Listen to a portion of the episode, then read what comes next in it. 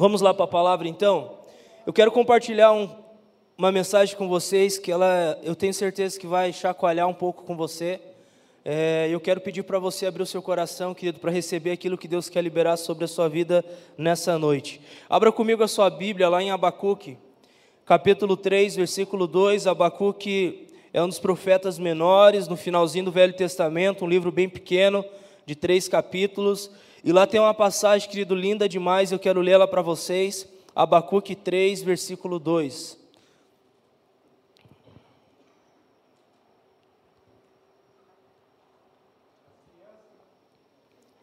Liberei. Já foi, né? Liberei. o tio André. O tio André tá pensando na elétrica lá do lugar.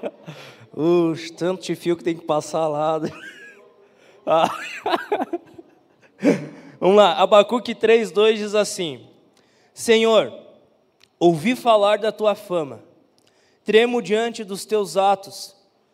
Realiza de novo em nossa época as mesmas obras, faze-as conhecidas em nosso tempo, em tua ira lembra-te da misericórdia. Vamos lá para Juízes 6, agora 12. É interessante que aqui Gideão, ele parece que está clamando ao Senhor a mesma coisa, em épocas diferentes, em tempos diferentes, mas o mesmo clamor. Em Juízes 6, 12, olha o que, que diz aqui. Então o anjo do Senhor apareceu a Gideão e lhe disse: O Senhor está com você, poderoso guerreiro. Olha a resposta que Gideão dá, querido. Ah, Senhor, Gideão respondeu: Se o Senhor está conosco, por que aconteceu tudo isso? Onde estão todas as suas maravilhas que os nossos pais nos contam quando dizem: Não foi o Senhor que nos tirou do Egito, mas agora o Senhor nos abandonou e nos entregou nas mãos de Midian. Aí depois ele continua contando ali a história e conversando com Deus. Querido, é interessante aqui essas duas histórias em tempos diferentes, como, tempos diferentes, como eu falei, situações diferentes, época, cultura diferente. Porém, Abacuque e Gideão, eles estão clamando pela mesma coisa ao Senhor. Eles estão ali, parece que sincronizados, fazendo essa oração, esse clamor. E qual que é a oração que ele faz? E até o título da minha mensagem. Ele diz assim: Pai, faz de novo. Porque eu fico imaginando assim Gideão e Abacuque, eu gosto muito de sentar com as pessoas mais velhas e ouvir as histórias. Eu gosto muito de conversar com meu sogro lá da vacaria, gaúcho, e eu fico conversando com ele, ele conta, ah, no meu tempo, quando era criança, eu ia para a escola assim, andava tantos quilômetros de a pé, de pé descalço, aquela coisa toda, eu gosto disso, eu, eu amo ouvir as histórias do, das pessoas mais velhas. E Gideão e Abacuque, para vocês entenderem, eles cresceram ouvindo a história dos pais, dos avós, falando de milagres e coisas extraordinárias que Deus fazia atrás, no tempos atrás. E quando eles aparecem ali clamando, eles falam exatamente isso. Deus faz de novo aquilo que nós estávamos ouvindo os nossos antepassados falarem para nós. E queridos, eu acredito que é um tempo que eu e você precisamos entender isso. Eu e você precisamos levantar esse clamor, por quê? Porque eu não sei se você é, entende isso, essa dimensão, mas o mesmo Deus que operou todos esses milagres na palavra de Deus, no Velho Testamento, no Novo Testamento, é o Deus que eu e você servimos hoje, amém? O mesmo Jesus, querido, que passou todos esses anos ali na terra, morreu por nós, operou milagres extraordinários, coisas assim que você olha e fala: não, não tem como isso acontecer, mas ele fez, está nas Escrituras, está no manual, no nosso livro, no nosso guia. O mesmo Jesus que fez tudo o que fez, é o Jesus que nos leva a estar aqui hoje. Porque ele vive, nós não adoramos um Deus morto, nós adoramos um Deus vivo, ele ressuscitou ao terceiro dia. E querido, quando nós temos esse entendimento que nós servimos o mesmo Deus que operou todos esses milagres, a pergunta que eu me faço, por que que essas coisas parecem, tem a sensação, eu tenho a sensação que estão tão longe de mim?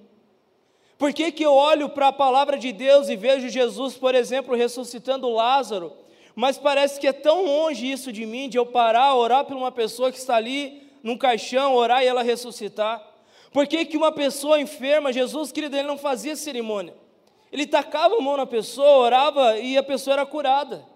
Jesus tinha momentos que ele nem orava para a pessoa, a pessoa só tocava nele e já era curada. A mulher do fluxo de sangue, por exemplo, ela só tocou nas vestes de Jesus e já liberou o poder de Jesus de tal forma que ela foi curada. Aí eu pergunto, por que que todas essas coisas aconteciam e acontecem e parece que para nós é distante? E querido, eu quero levar você a entender nessa noite. É um tempo que Deus está chamando aí você a esse nível novamente, aonde nós vamos começar a clamar: Deus, faz de novo. Faz de novo aquilo que nós lemos na tua palavra e que aconteceu. Deus faz de novo os prodígios, os milagres, os atos que nós vimos lá atrás acontecer. Deus faz de novo coisas sobrenaturais se tornar normais no nosso cotidiano, no nosso dia a dia. Porque não sei você, querido, mas Deus, Ele está transicionando a nossa igreja para um novo lugar. Um lugar onde eu creio em nome de Jesus, que nós vamos ver isso nos nossos cultos, nas nossas células, aonde nós vamos ver esses prodígios e milagres no dia a dia, aonde testemunhos atrás de, atrás de testemunhos vamos ser, vamos ter que gravar, porque Deus ele vai curar pessoas, Deus vai transformar famílias, Deus vai restaurar casamentos, porque esse é o Deus que nós servimos, amém? Querido, a palavra, a palavra de Deus fala que o reino de Deus não consiste em palavras, mas em poder. Então, se nós não se permitirmos e não se lançarmos para esse lugar, nós vamos viver uma vida meio religiosa demais, de aparência, de Instagram, de Facebook. E querido, Deus não quer que eu e você tenhamos esse tipo de vida. Deus quer que eu e você tenhamos um estilo de vida aonde vamos experimentar o poder dele na nossa vida em nome de Jesus. Então, querido, Gideão e Abacuque são histórias diferentes, livros diferentes, atores aqui da palavra diferentes, personagens diferentes, porém eles estavam clamando pela mesma coisa. Agora, qual que é a pergunta? Tá, mas o que, que Deus fez lá atrás que levou eles a clamar por isso? Por exemplo, querido, Gideão, ele cresceu ouvindo que o povo da geração deles, os descendentes dele, eram protegidos por uma coluna de fogo, por exemplo. Israel foi liberto da escravidão do Egito, certo? Aí, querido, eles foram para o deserto para chegar na terra prometida. E nesse tempo no deserto era muito frio durante a noite e durante o dia era muito calor. E querido, sabe como que era o fogão a lenha, a lareira deles? Sabe o que, que eles tinham? Eles tinham uma coluna direto do céu para eles. Uma coluna de fogo. Eu estava falando, já vou falar da agenda, vai mudar, mas começar a semana, as mulheres aqui, quinta-feira, menos 4 graus, ia ser, vai ser mudado né, agora. Mas era como se tivesse uma coluna de fogo aqui aquecendo esse lugar, porque tá, as mulheradas saíram de casa para vir aqui no frio. Querido, o povo de Israel cresceu e conheceu a Deus dessa forma. Por exemplo, todos os dias pela manhã eles tinham um maná fresquinho para eles. Todos os dias, querido, durante o dia eles tinham uma nuvem protegendo eles. Era como se tivesse ali um lugar VIP para o povo de Deus, aonde eles tinham essas regalias. Então, Gideão cresceu ouvindo essas coisas. Gideão cresceu ouvindo esses milagres, ouvindo esses prodígios. Querido, Gideão cresceu, por exemplo, no deserto, calor, daqueles calor, povo com sede, não tinha água. Deus falou: Moisés, bata esse, esse bastão aí na pedra que vai jorrar água do meio dessa pedra aí. Querido, isso é normal? Não é. Isso é normal você bater numa pedra, vai sair água e, e você vai beber? Não é normal. É normal você, num frio de lajes que está, de rachar esse ano, você falar, pai, dá uma aquecidinha aí, ó, térmica na minha casa. Se você não fazer um, ali um isolamento térmico, está ralado. Lá em casa estou passando muito frio esse ano, estou melhorando a minha casa, mas não está fácil. Lareira não está aguentando. Então, querido, esse povo cresceu dessa maneira. Gideão cresceu ouvindo essas coisas. E quando ele foi clamar a Deus, ele falou: Deus, eu preciso experimentar de novo aquilo que os meus antepassados me contaram. Eu preciso acreditar que o mesmo Deus que operou todas essas coisas é o Deus que eu estou servindo hoje. Eu preciso acreditar que o mesmo Jesus que ressuscitou Lázaro é o Jesus que pode curar a minha família ou qualquer pessoa da enfermidade. Eu preciso acreditar que o mesmo Jesus que expulsou demônios, que curou doentes, é o Jesus que vai fazer milagres hoje no nosso cotidiano. Querido, o Evangelho é isso, amém? A gente não está aqui somente por causa que nós amamos esse lugar ou por causa das pessoas. Nós estamos aqui por causa de Jesus. E o Jesus que nós servimos é um Jesus poderoso, amém? Querido, então o coração, o clamor do coração de Gideão era para que a geração dele experimentasse um grande avivamento. Essa semana nós tivemos aqui na nossa igreja a semana do avivamento. E de verdade foi incrível o que Jesus fez durante essa semana. E é interessante, querido, que eu creio que isso é só o começo daquilo que vamos começar a experimentar como igreja. Isso é só o começo do que Deus quer liberar sobre as nossas vidas. Agora deixa eu te pedir algo, por favor. Não seja um telespectador. Não seja somente uma pessoa que vai ficar aqui nos cultos, na célula, sentado ouvindo. Entre nessa onda, participe desse mover de Deus, esteja junto, porque Jesus, Ele não quer fazer só com uma pessoa, Jesus não quer fazer só com uma célula, Jesus quer fazer com toda a sua igreja, amém? Jesus quer derramar algo sobrenatural e fresco sobre nós. Agora nós precisamos entender que se queremos entrar nesse novo nível, a gente vai ter que se posicionar. A gente vai ter que falar, Deus, ok, eu entendo que teu derramar está aqui, tu quer liberar algo sobre a minha vida, sobre a nossa igreja. Mas agora qual que é a minha parte? O que que eu preciso fazer? Porque lá em Juízes, no capítulo 6, versículo 14, Deus chama Gideão a um posicionamento. Cavê, leia comigo aqui, por favor. O Senhor se voltou para ele e disse: Com a força que você tem. Aí Deus fala para Gideão: se posicione. Ele fala assim: vá liberte Israel das mãos de Midian, porque não sou eu quem está enviando. Aí Gideão ele começa a querer achar empecilhos aqui na, no versículo 15 e 16. Porém, querido, Gideão é chamado por Deus a um posicionamento. Ele falou: Ok, Gideão, você quer experimentar os grandes avivamentos que você ouviu dos seus antepassados? Você vai precisar se posicionar. Você vai precisar ter uma postura, porque não vai vir um avivamento sobre a nossa vida se continuarmos vivendo do modo em qual estamos vivendo hoje. Se você quer algo novo de Deus, se prepare para se posicionar de uma nova forma. Se você quer mais de Jesus, se prepare para buscar mais dele. Porque, querido, nada vai acontecer do nada na sua vida. A questão, querido, do derramar da presença de Deus tem tudo a ver com o posicionamento que eu e você temos diante da presença dele. Porque eu creio que Jesus quer derramar algo fresco sobre nós. Porém, assim como Gideão, ele quis experimentar, Deus falou: Ok, Gideão, então se posicione. Eu consigo ver esse mesmo posicionamento, por exemplo, em Atos, abra comigo em Atos, capítulo 2, versículo 1.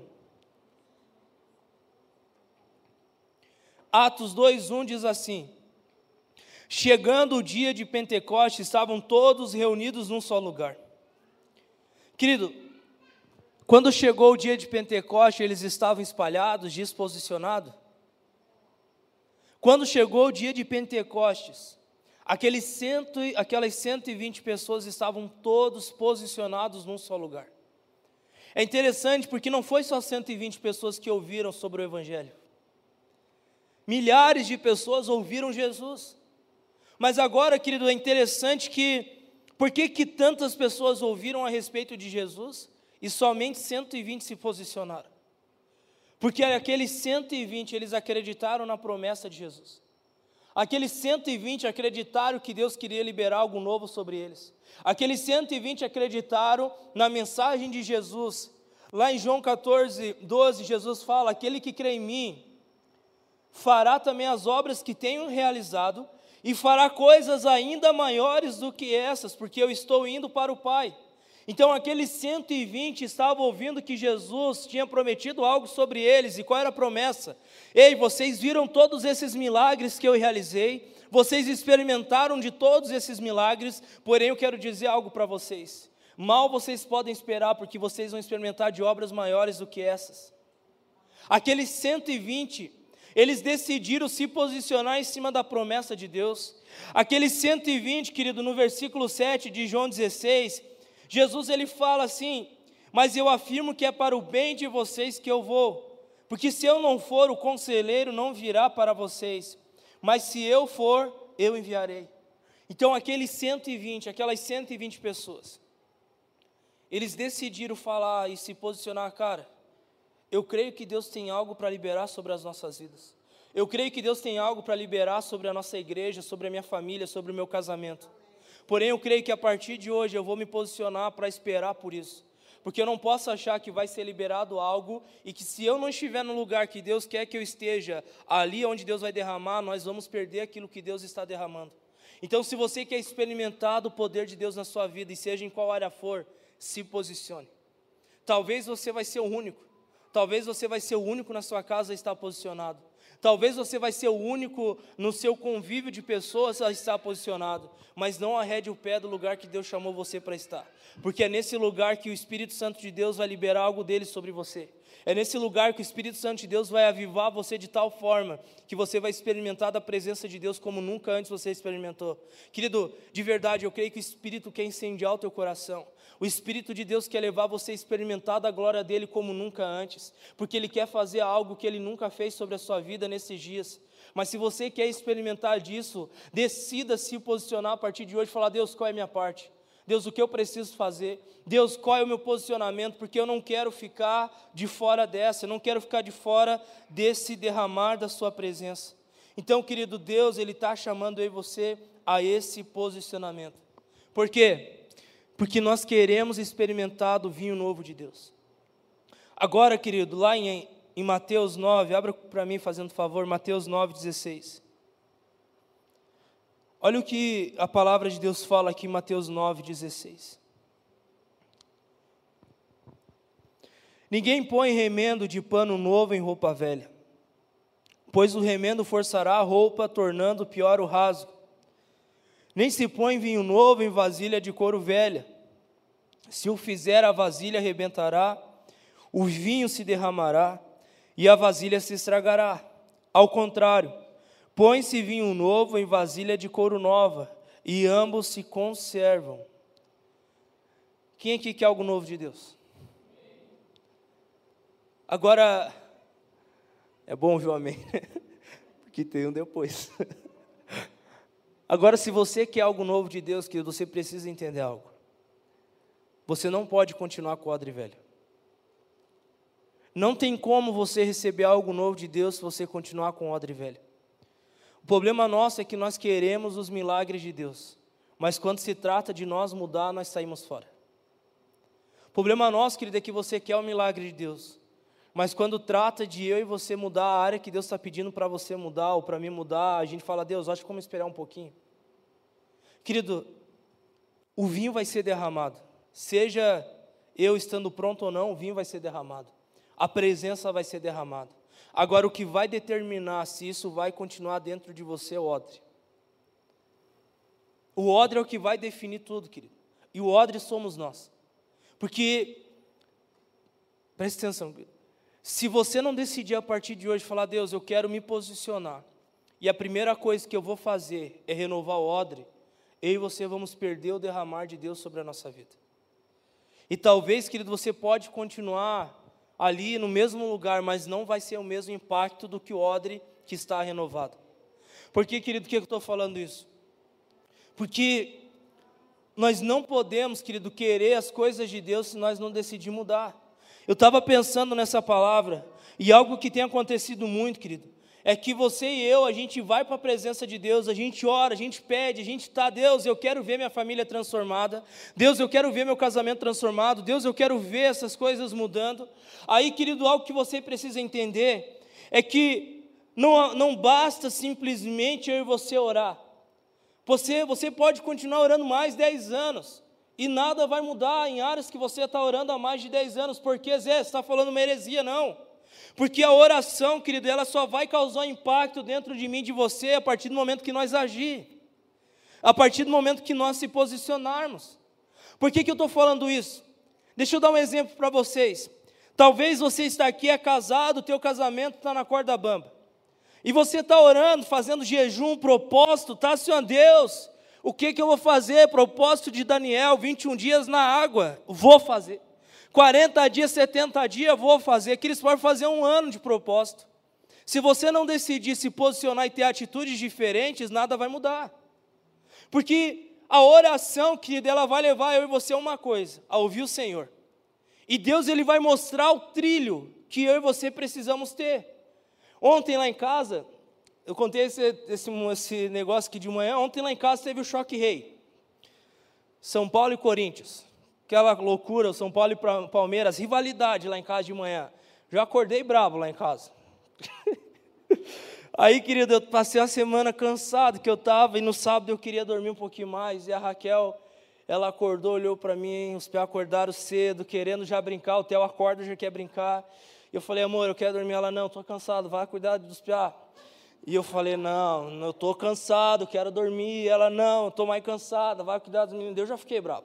Aí já levantei bravo, vesti uma roupa de homem dentro de casa e falei, agora estou bravo. E querido, foi terrível. Aí a gente foi tomar café, daí não sei o que aconteceu lá, daí quebrou os carros aqui mesmo dentro de casa. Eu falei, não, tá tudo errado isso aqui. É assim, assim, assado, e quis dar uma de galizé dentro de casa. Aí, querido, eu fui tomar café, eu falei, Raquel, você não vai vir tomar café? Ela, não vou, desse jeito que você está, eu não vou tomar café com você. Eu falei, ah, não pode. Aí, querido, eu na mesa, tomando café sozinho. O Espírito Santo começa a me moer. O Espírito Santo começa a falar, você está errado, você sabe disso, né? Você sabe que você, agora, agora, não espere para daqui um minuto, agora você tem que pedir perdão para ela. Agora você tem que chamar ela, conversar com ela e pedir perdão. E, querido, foi tão engraçado que ela estava lá no sofá braba, emburrada, e eu lá na mesa emburrado mais. Aí o Espírito Santo, quando ele falou, querido, eu tinha duas opções. Ou eu me posicionava na palavra de Deus, ou eu fazia outra coisa, continuava daquele jeito.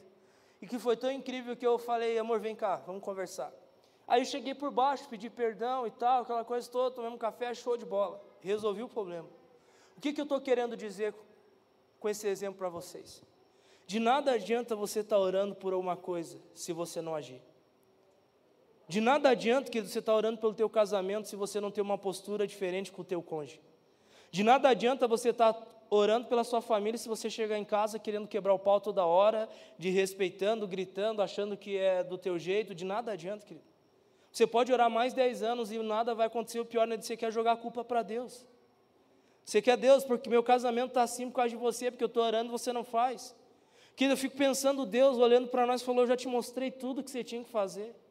Eu já mostrei o caminho para você, por que, que você não me obedece? E querido, Aí nós estamos aqui, Deus faz de novo, opera milagres, faz isso na minha vida, na minha família. E Deus ele fala: "OK, você quer? Então você precisa ter um posicionamento". A maioria das famílias que estão destruídas, querido, não é muitas vezes por falta de oração, não é muitas vezes por falta de conselho, não é muitas vezes por falta de pastor visitar, de líder orar junto, não é por falta disso, querido é por falta das pessoas ouvirem e colocar em prática. Eu dei um exemplo, uma jovem uma vez chegou para mim e falou: Zé, estou querendo namorar. Daí eu comecei a investigar, né? Tá, mas quem que é o Tchô? Como que é? Da onde que é? E aquela coisa, não que eu não quero, eu sou casamenteiro, eu quero que case, gente. É casar mesmo, eu sou assim. Vem conversar comigo, Zé, estou pensando, vamos casar então. É, não demore muito, já namore, já ajeita o casamento, vamos casar. É assim, se tem propósito, tem que acelerar o trem mas de vez em quando a gente liga um sinal de alerta, porque sabe que pode dar um choque, né? Vai levar na cabeça, vai levar na teia. E querido, esse caso eu sabia que não ia dar certo. Eu sabia que a pessoa ia se machucar, eu sabia, sabe quando você sabe, você vê, não vá que é fria, não vá que você vai se machucar. E querido, aí conversamos, tal, oramos, eu falei, olha, eu, eu sou se você, a decisão é tua, eu nunca decido nada por ninguém, eu falei, a decisão é tua. Mas eu sou se você, eu esperava um pouco mais eu cozinhava o galo. Deixava amolecer para ver, para ver se realmente é. E querido, foi a mesma coisa que não falar nada. Saiu dali, não deu dois dias, postou lá namorando. Deu, beleza, estamos juntos, né? Show de bola. Querido, não deu três meses e me procurou. Zé, terminei. Você estava certo, né? Eu falei, pois é, né? Vem cá, deu para ser, endorei, vamos embora. Show de bola, bola para frente. Querido, vocês estão entendendo? De nada adianta às vezes você orar, você buscar, você pedir conselho, se você não colocar em prática, querido, aquela palavra não vai causar um impacto sobre a sua vida. O que nós precisamos entender é que são dias que se nós queremos experimentar um avivamento na nossa vida, na nossa família, o que vai determinar esse acesso a esse lugar é o posicionamento que nós precisamos ter a partir de hoje. Eu quero dar dois exemplos diferentes para você e resultados diferentes, eu quero finalizar com isso.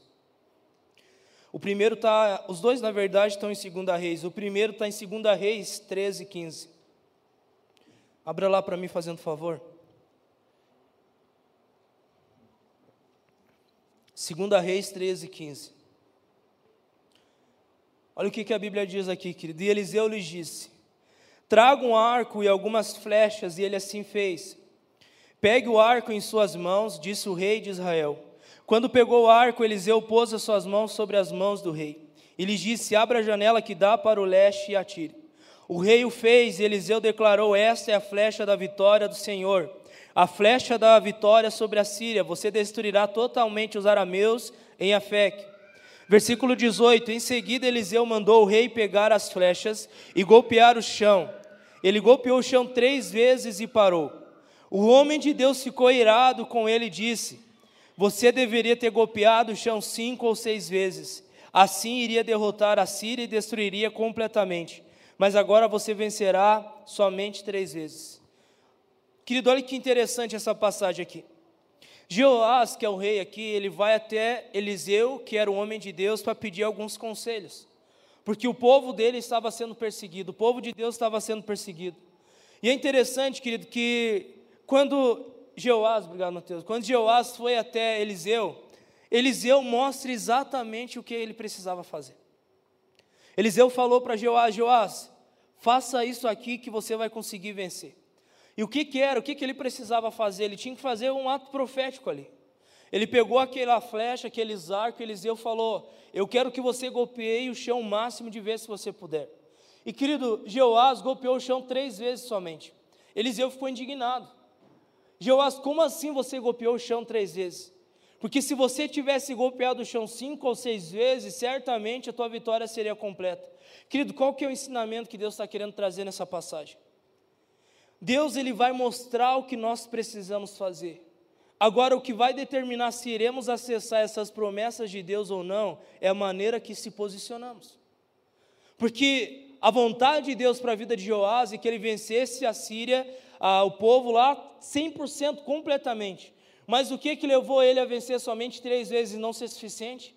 O posicionamento dele, a forma que ele se comportou, a maneira que ele se pôs naquele lugar. E assim é na nossa vida, querido.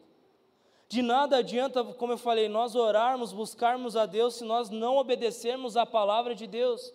É um tempo, querido, que Deus está chamando aí você, não somente ser ouvintes da palavra de Deus, mas praticantes. Eu creio em nome de Jesus que o Senhor quer levantar uma igreja que vai experimentar dos atos do Senhor. Porém, é um tempo que nós precisamos obedecer à vontade de Deus. É um tempo que nós precisamos obedecer à palavra de Deus. Amém?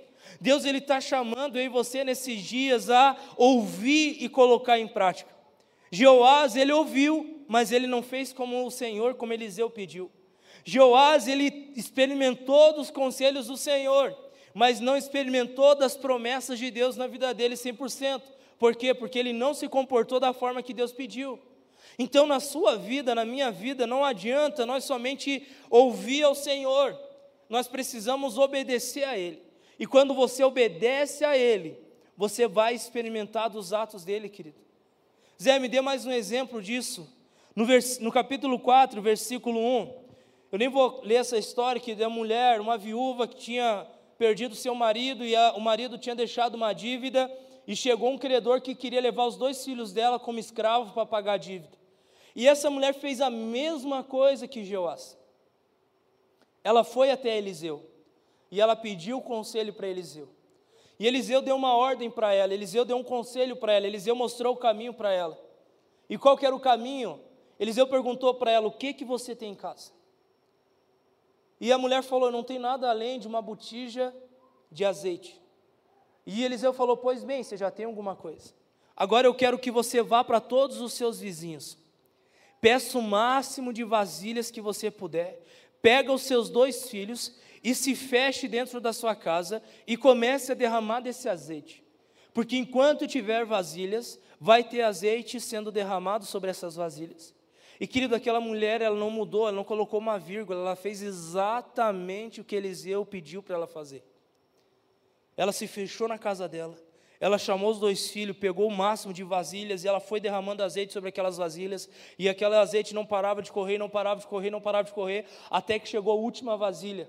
E ela pediu mais, e os filhos falaram: Mãe, já acabou, não tem mais. Então o azeite parou automaticamente de correr sobre aquelas vasilhas. Ela foi vender o azeite, querido, pagou a dívida e ainda sobrou azeite para ela. O que que essa mulher experimentou? Ela experimentou dos atos do Senhor. Por quê? Porque ela se posicionou exatamente da forma que Deus pediu para ela se posicionar. Eu repito, querido, eu creio que nós vamos experimentar coisas sobrenaturais na nossa vida, na nossa igreja, em nome de Jesus. Você vai começar a experimentar milagres sobre a sua casa, sobre a sua família, em nome de Jesus. Mas é um tempo que o Senhor está chamando aí você a posicionar com o coração disposto a obedecer Ele. E falar, Deus, eu quero experimentar dos teus atos. Eu quero que o Senhor faça de novo na minha vida o que eu já li na tua palavra. Eu quero experimentar de milagres e milagres e milagres sobre a minha vida. Mas eu decido a partir de hoje me posicionar. Amém. Eu não sei, querido, como que, por exemplo, está a sua casa, a sua família, o seu dia a dia. Por exemplo, um mês atrás, eu e Luciano fomos almoçar juntos no shopping e a gente foi até um restaurante comprar um suco. E nós estávamos conversando sobre a Lighthouse, sobre algumas coisas. E, querido, a mulher que estava nos atendendo, ela nos parou e perguntou se nós éramos pastores. Eu olhei para o Luciano como se estivesse falando para ele, tio Lu, está aí a oportunidade, vamos falar de Jesus.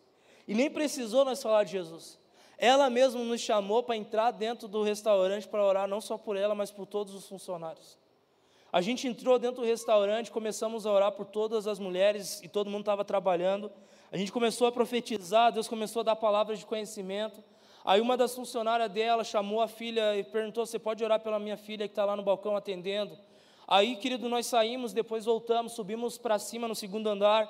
A gente começou a orar pela filha dela, liberar a palavra. Amanda pegou o contato, enfim. E eu comecei a pensar, Deus, por que, que tudo isso está acontecendo?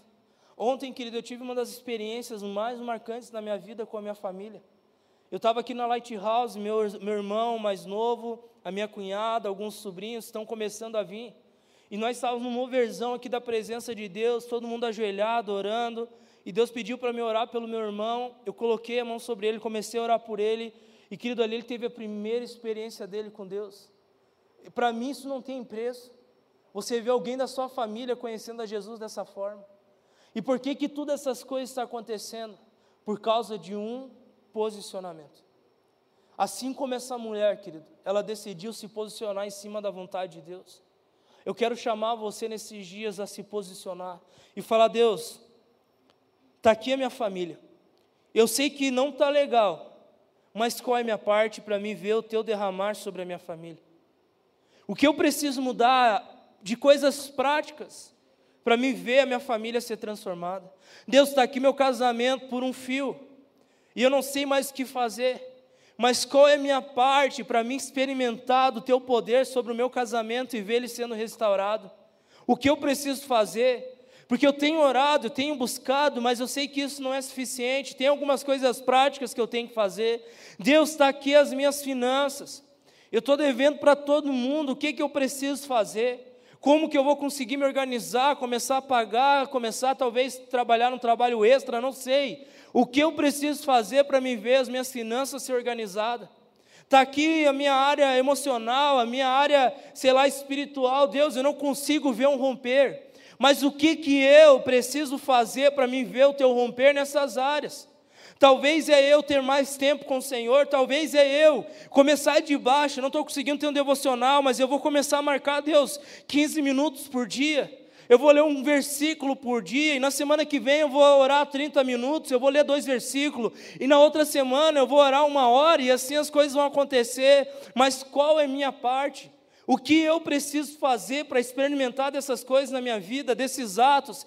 Querido, de verdade, nós não somos chamados a ser telespectador de Jesus. Nós somos chamados a fazer parte do reino de Deus, que é paz, justiça e alegria, em nome de Jesus, aonde nós vamos experimentar do poder de Deus na sua empresa. A tua empresa vai ser bem sucedida, no teu trabalho, onde você está, vai ser bem sucedido. Por quê? Porque você é uma pessoa que obedece ao Senhor. Eu estou, querido, tendo contato com o professor do CAVE. E a Raquel teve aula com ele. A Raquel se formou lá em engenharia florestal e foi a primeira turma. E a Raquel trabalhou com ele em alguns estágios. Eu vi uma coisa que me chamou muita atenção dele. Ele falou para mim: a Raquel foi a melhor aluna que eu tive no CAV em 10 anos. ela não pegou prova nenhuma, ela era exemplo em tudo, ela temia o Senhor. E eu nem falei isso para ela ainda, eu estava ouvindo esse professor, eu falei, cara, a Raquel cumpriu o propósito dela dentro da faculdade. Ela foi uma das melhores alunas que o CAV teve nesse curso nos últimos 10 anos. E é isso, querido, que eu quero que você entenda, amém? No teu trabalho tem gente reclamando, eu não aguento mais o meu trabalho, querido, não vai aparecer outro trabalho se você não ser o melhor funcionário no que você está. Eu não aguento mais, eu quero ser empresário. Se você não é um bom funcionário, você não vai ser um bom empresário. Vocês estão entendendo, querido? Então, não tem a ver com Deus não estar abençoando a você. Deus ele quer abençoar você, Deus ele quer me abençoar. Mas tem a ver com eu e você se posicionarmos e vivemos a vontade de Deus em obediência. Eu lembro, querido, que eu trabalhei na minha vida inteira como é, na área de construção civil com meu pai, ele tinha uma construtora, eu trabalhava de servente pedreiro, de pedreiro, até quatro anos atrás. E querido, modéstia à parte, e eu tinha 21 anos de idade, meu pai entregou a obra mais top que ele fez na empresa para mim tocar. E eu falei, Deus, o maior desafio que eu tenho, um funcionário mais novo aqui, que eu estou liderando, tem idade para ser meu avô. Mas Deus me colocou naquele lugar e eu já estava entendendo que um dia eu ia ser pastor, que um dia eu ia liderar pessoas. E eu aproveitei aquela oportunidade, eu falei, ok, eu vou fazer essa obra que o dono dessa casa, ele vai olhar para mim, vai, até daqui vai, Zé, obrigado por você ter feito isso. Cara, foi a casa mais top da empresa. Porque eu falei, cara, eu quero fazer o meu melhor para o Senhor. Eu sei que eu não vou estar aqui para sempre, eu sei que isso não é meu sonho. Um dia eu não vou mais estar construindo, eu vou estar construindo casa para o Senhor, pessoas, levando pessoas a conhecer Jesus. Mas enquanto eu estiver aqui trabalhando com meu pai, eu tinha esse pensamento com 20 anos de idade, eu vou ser o melhor funcionário. Eu vou ser o melhor servente de pedreiro, falava. Eu vou ser o melhor, ser o melhor pedreiro. Não vai ter um pedreiro melhor do que eu nessa empresa aqui. Não porque eu queria ser melhor do que eles, mas porque eu entendi, cara, eu represento Jesus aqui. Então eu vou ser o melhor. Talvez você que é professor, você que trabalha na área da saúde, você que trabalha em alguma empresa, você não tem que ser só mais um funcionário. Você tem que ser o melhor, o melhor, gente, não para você se achar, mas porque você tem Jesus dentro de você e você está posicionado. E esse posicionamento natural vai levar aquele lugar a ser transformado espiritualmente, amém? Porque nós não podemos, querido, ser crente e ser mal falado, ser de caráter ruim. A gente precisa representar o reino de Deus lá fora, ser luz de Jesus lá fora. Mas para isso, para esses atos acontecer, a gente precisa ter um posicionamento dentro de nós, amém? Então eu quero chamar você nesses dias. Saia desse culto hoje à noite, querido, fazendo uma avaliação sua. Deus, como eu tenho sido dentro da minha casa? Como que eu estou sendo como esposo, como esposa, como filho, como pai? Como que eu estou sendo? Como funcionário, como empresário, como chefe ou como ali uma pessoa que está sendo, como que eu estou sendo? Porque se eu e você não procuramos ser os melhores, não para ser melhor que alguém, mas porque temos Jesus, porque estamos fazendo para Jesus, querido, dificilmente você vai experimentar do poder de Deus nessas áreas da sua vida. Amém? Eu não estou falando que você tem que ser o marido mais perfeito da face da terra, não. Mas eu estou falando que você precisa, a partir de hoje, falar: Deus, qual é a minha parte? Porque eu quero que a minha esposa, eu estou com 30 anos de casado, eu quero que ela olhe para mim e esteja mais apaixonada do que 30 anos atrás por mim. A Raquel, gente, não sei o que, que deu, está apaixonada por mim. Ela olha para mim assim com os olhos brilhando assim. Eu falei, opa, acho que eu estou cumprindo o propósito, que seis anos de casado já não é muito, mas não é pouco. Está funcionando, porque normalmente dá uma baixada, né? E lá em casa está aumentando. Não sei o que, que deu, um mel que eu passei. Querido, mas decida dentro de você sair daqui e se posicionar, seja na área qual for, amém? Eu quero convidar você a ficar em pé no seu lugar, por favor.